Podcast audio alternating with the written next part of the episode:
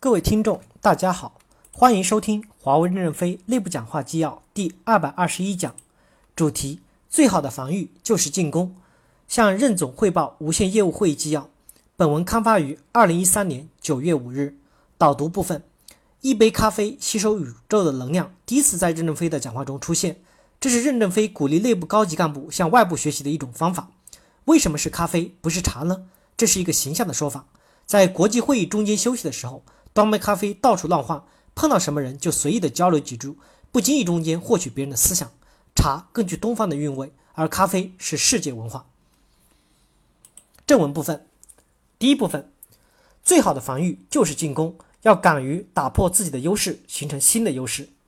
网络将变得越来越扁平，越来越简单，宽带很宽，接入网络会像接入自来水管一样简便。Bit 成本将大幅度降低，未来面临的是超宽带后还有没有什么带？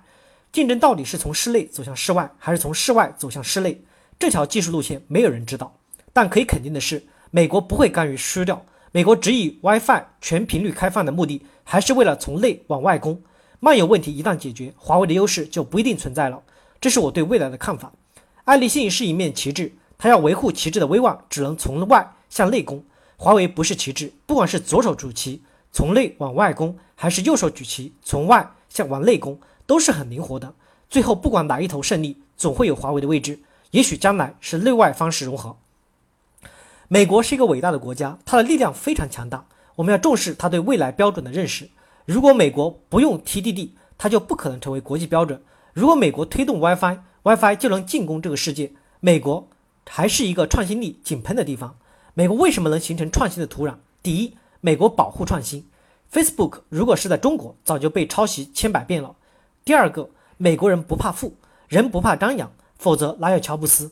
美国对乔布斯很宽容。乔布斯如果是换个地方，他的早期是不被认同的。没有早期，哪来晚期？我们要学习美国的创新精神、创新机制和创新能力，要打破自己的优势，形成新的优势。我们不主动打破自己的优势，别人早晚也会来打破。我们在学术会议上要多和爱立信、阿朗、诺西亚啊交流，并在标准和产业政策上与他们形成战略伙伴，就能够快速的适应变化的世界。华为过去市场走的是从下往上攻的路线，除了质优价低，没有别的方法，这把西方公司搞死了，自己也苦得不得了。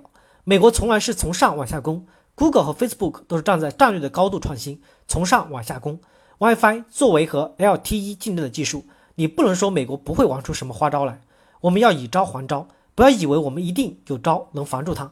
我们公司的战略全都公开了，防是防不住的。我们要坚持开放性，只有在开放的基础上，我们才能成功。我特别支持无线产品线成立蓝军组织，要想升官，先到蓝军去，不把红军打败，就不要升司令。红军的司令如果没有蓝军的经历，也不要再提拔了。你都不知道如何打败华为，说明你已到了天花板了。两军互攻，最后会有一个井喷，井喷出来的东西可能就是一个机会点。我不管无论无线在蓝军上投资多少，但一定要像董事们炮轰华为一样，架着大炮轰。他们发表的文章是按进入我的邮箱的排序排序的，一定要把华为公司的优势去掉，去掉优势就是更优势。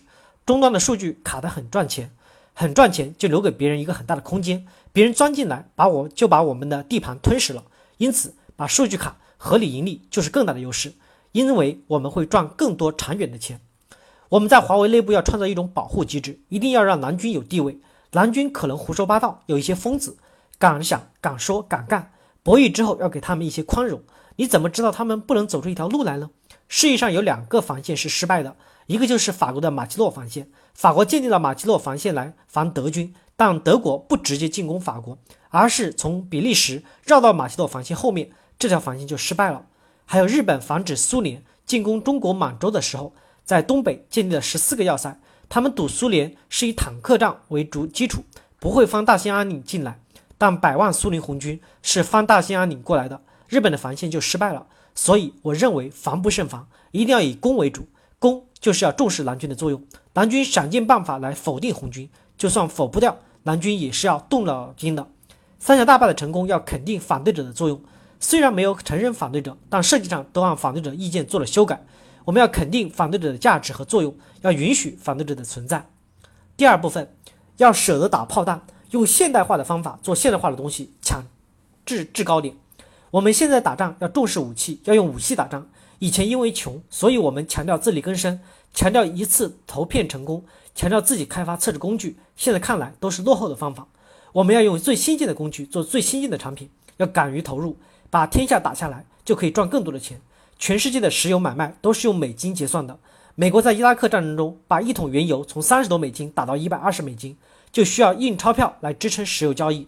美国光印钞票就赚了许许多多的钱。美国用的就是现金的武器，我们一定要在观念上转过来，用先进的测试仪器，用先进的工具，用科学的方法来开发、服务和制造。我们现在还需要投大量的人力做测试设备吗？是不是都需要自己开发工具？从这支队伍里面划拨一部分人去抢占战略制高点，可以增加多少力量啊？再拨一部分人参与交付、质量管理，华为该变得多厉害呀！工具要改革，要习惯使用先进工具。保留小团队定制一些工具没有问题，买仪器也要有懂仪器的人，不然就是盲目的买。